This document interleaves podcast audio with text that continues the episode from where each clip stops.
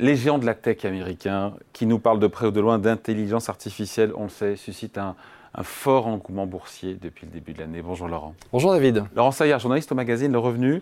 Euh, mais pour certains, les valorisations ont atteint des niveaux quand même assez stratosphériques. On en pense quoi au revenu?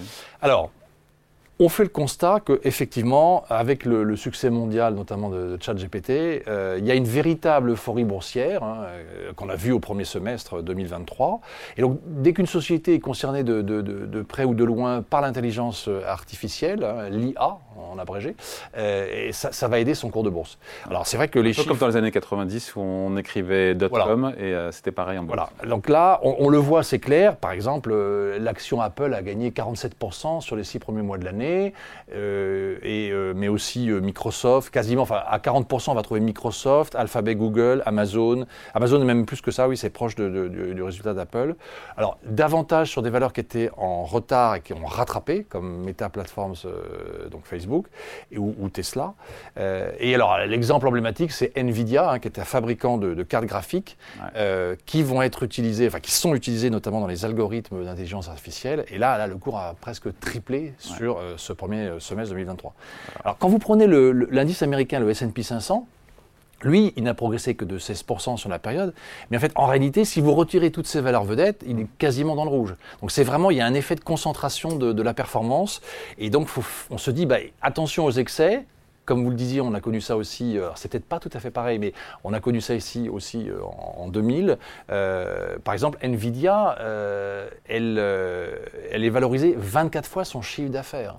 Ça fait quand même beaucoup. En forte croissance, le chiffre d'affaires aussi. Hein. Oui, très forte croissance. Mais bon, là, ça fait quand même des multiples. C'est même pas le, bénéfice au c'est le chiffre d'affaires. Donc ça fait des, multiples, effectivement, peut-être un peu. qui commencent à devenir excessifs. Donc c'est peut-être il faut être un peu prudent maintenant. Et celles et ceux qui disent que tout ça, c'est autour de l'IA, toutes ces valeurs, c'est de la spéculation, on leur répond quoi?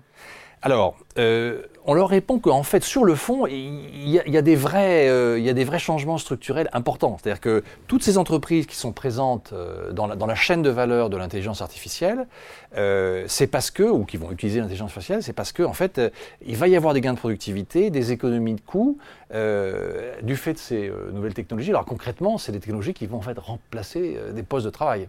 Il y a, alors là, il y a plusieurs études. il y en a une qui est d'Accenture, qui dit que, qui estime à environ environ 40%, enfin 40% des heures travaillées pourraient être impactées par l'essor de l'intelligence euh, artificielle. Ça fait beaucoup, mais dans le monde, hein, ça fait quand même beaucoup.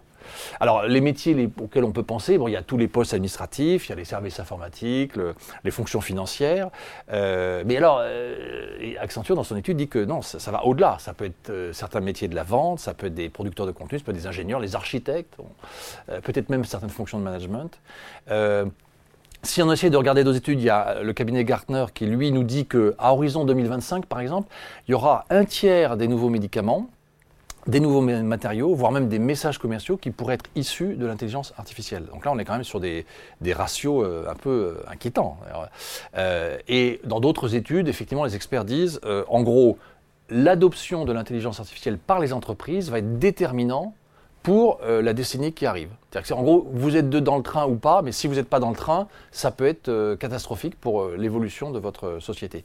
alors ça, on le voit, on a parlé des, valeurs en direct, on le voit aussi en fait dans les encours des, des ETF, des trackers sur l'intelligence artificielle ou même certains fonds, mais surtout sur trackers, là on voit que ça gonfle.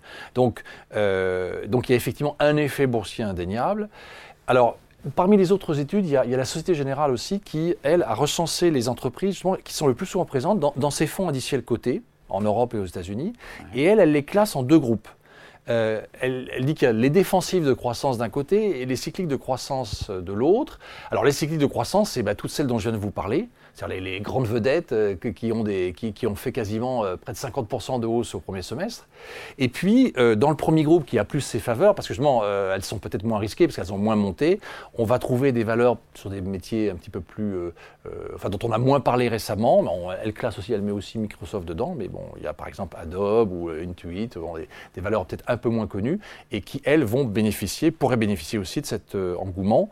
Euh, en tout cas, cette distinction effectivement entre ces deux sous-univers, euh, elle est euh, intéressante parce qu'elle elle, voit qu'il y a eu, en tout cas, il y a eu des, valeurs en tête de peloton, mais il y en a plein d'autres en fait qui, qui sont dans le peloton et qui, qui vont peut-être passer prochainement devant.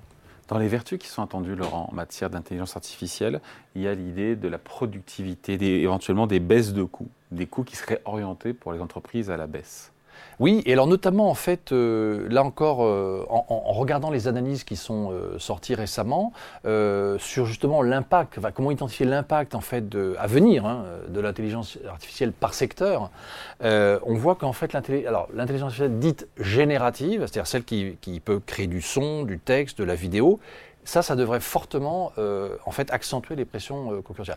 On a tous en tête quelques exemples euh, voilà, célèbres qui ont été faits sur des musiques, sur des chansons, sur, sur des, des, des, des, imitations de personnes, etc. Donc tout ça, ça, ça, veut dire qu'on peut, on peut faire à la place d'eux. Donc ça va contribuer à la réduction des coûts, générer de nouveaux revenus. Et bon, là, ce qu'on appelle cette, cette IA générative, c'est bien sûr tout ce qui concerne les logiciels, les services numériques, les médias aussi, Internet, bien sûr. Euh, les services aux consommateurs. Mais en fait, euh, les, analystes nous disent que non, c'est pas que ça. On va au-delà de ça et probablement ça va toucher les services commerciaux, même certaines parties de l'industrie.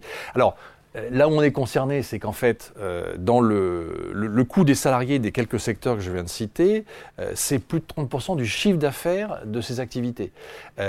donc, effectivement, si on a un gros impact sur euh, la productivité euh, et les réductions de coûts. Euh, il y aura un effet positif. et là, dans les secteurs que j'ai cités, bon, sans, rentrer dans le détail, il y en a quand même beaucoup qui sont cités dans les analyses la santé, le luxe, l'immobilier, etc., les biens d'équipement. Mais par exemple, dans la distribution, si on prend le cas de la distribution, qui est un, un secteur qui a plutôt de de plus faible marge et où il y a une proportion importante de salariés qui font des tâches répétitives, euh, là, par exemple, peut-être un secteur qui pourrait bénéficier de, des effets de, l'intelligence artificielle. Et sur les entreprises, maintenant, si on parle d'entreprises, les entreprises qui seront favorisées par l'IA ou pas? Oui, alors en fait, euh, alors favoriser, c'est là où c'est délicat parce que c'est favoriser ou au contraire euh, soumise à une concurrence plus forte, ce qui, va les obliger à, à être les gagnants et les perdants, quoi. En gros. Oui, c'est-à-dire en fait, si possible, dans le peloton de tête pour pas euh, se faire dépasser par les autres. Alors bon, il y a les médias, il y a Internet, mais dans les études, on voit que il y a la logistique, hein, bien sûr, tout ce qui est dans les entrepôts, on peut tout automatiser avec des robots, etc. mais il y a aussi donc certains secteurs industriels, l'automobile, l'aéronautique Enfin, c'est déjà le cas en partie, hein, déjà, mais, mais ça, pourrait effectivement être euh, prolongé, euh, enfin conforté. Euh, et donc là, alors, ce qui est difficile, c'est que bon, les, différentes analyses citent énormément de valeurs, et en fait, ce qui est vrai aujourd'hui est peut-être en train de changer. Alors, il y a des gagnants et des perdants. C'est-à-dire qu'il y, a certaines sociétés qui sont déjà bien avancées. Donc, par exemple, je sais pas, dans, dans, les différentes études qu'on voit, on va citer Airbus, Thales, qui devraient en profiter, même Tesla, bien sûr. Euh, mais aussi bon, voilà, des valeurs euh, comme L'Oréal, Coca-Cola. Euh, on est vraiment sur un univers très très général en fait. Bon, à l'opposé, il y a des entreprises qui pourraient être menacées par l'usage de l'intelligence artificielle. Alors, ce qui est difficile à, à percevoir pour le moment, c'est de savoir si c'est un constat à l'instant T, et est-ce que ces entreprises sont déjà en train de réagir euh, Parce que là, on trouve... Lesquelles Oui, lesquelles pour le coup Alors, dans les études, dans les analyses, on voit par exemple des, des, des, alors, des sociétés comme euh, MTU Aero Engines, des fabricants, euh, euh, il y a Ferragamo ou, Sandvik, voilà, c'est peut-être des sociétés peut-être un peu moins connues, euh, dans, un peu dans l'agroalimentaire, peut-être, voire dans les logiciels sur certaines sociétés de, qui peut-être prendraient pas le, le tournant. Euh, peut-être, alors il y a une, les, les sociétés d'intérim, par exemple de travail intérimaire aussi, qui mm. pourraient du coup perdre une, une, partie de leur potentiel puisqu'il y a des tâches qui seraient réalisées autrement qu'en ayant recours à des intérimaires. Ouais. Bon, ça c'est des projections, euh, mais ça peut être aussi des, voilà, des établissements financiers, euh, des gestionnaires d'actifs euh, peut-être, euh, si effectivement on, on, on c'est déjà un petit peu le cas avec tout ce qui est euh, voilà la gestion d'actifs, mais si on pousse plus loin. C'est-à-dire que si on remplace l'humain par euh, en fait euh, euh, d'intelligence artificielle, là effectivement, il va y avoir des économies de coûts. Et, et bon, encore faut-il que ça marche. Mais euh, c'est effectivement, ça peut créer des perdants. Alors la conclusion de tout ça? Alors la conclusion de tout ça, c'est qu'il y a vraiment des, des, bouleversements majeurs, donc il y a vraiment un fondement structurel, ça n'est pas que de la spéculation boursière, il y a un fondement réel, euh, à tel point d'ailleurs qu'il ça crée beaucoup d'inquiétudes, mais euh, pour l'investisseur, au-delà de ce qu'une banque d'affaires américaine appelle les sept merveilles, c'est-à-dire les, les, sociétés dont je vous parlais euh, au départ, c'est les oui, GAFAM, les plus, GAFAM plus Nvidia, plus, plus Tesla. Voilà, et Tesla. Euh, au-delà de ces valeurs en direct qui sont voilà, des valeurs américaines à Wall Street, euh, on peut jouer la thématique à travers donc, des ETF spécialisés, donc des trackers des fonds indiciels cotés ou des fonds classiques, des fonds gérés de manière euh, active. Et là, en général, c'est des fonds, il y a toujours le mot euh, euh, artificial intelligence dans le, dans le libellé. Éventuellement, il y a aussi les fonds robotics qui existaient déjà et qui se sont adaptés et qui en fait sont des fonds effectivement sur cette thématique. Donc ça peut être une thématique porteuse du coup pour l'investisseur, effectivement. Si on ne veut pas le jouer sur des titres qui peuvent à un moment ou à un autre redécrocher, on peut le jouer sur des fonds et sur plus longue durée. Allez, merci beaucoup. Laurent Saillard, donc journaliste au magazine Le Revenu, dont l'intelligence est tout sauf artificielle. Merci David. Salut, bon été, ciao.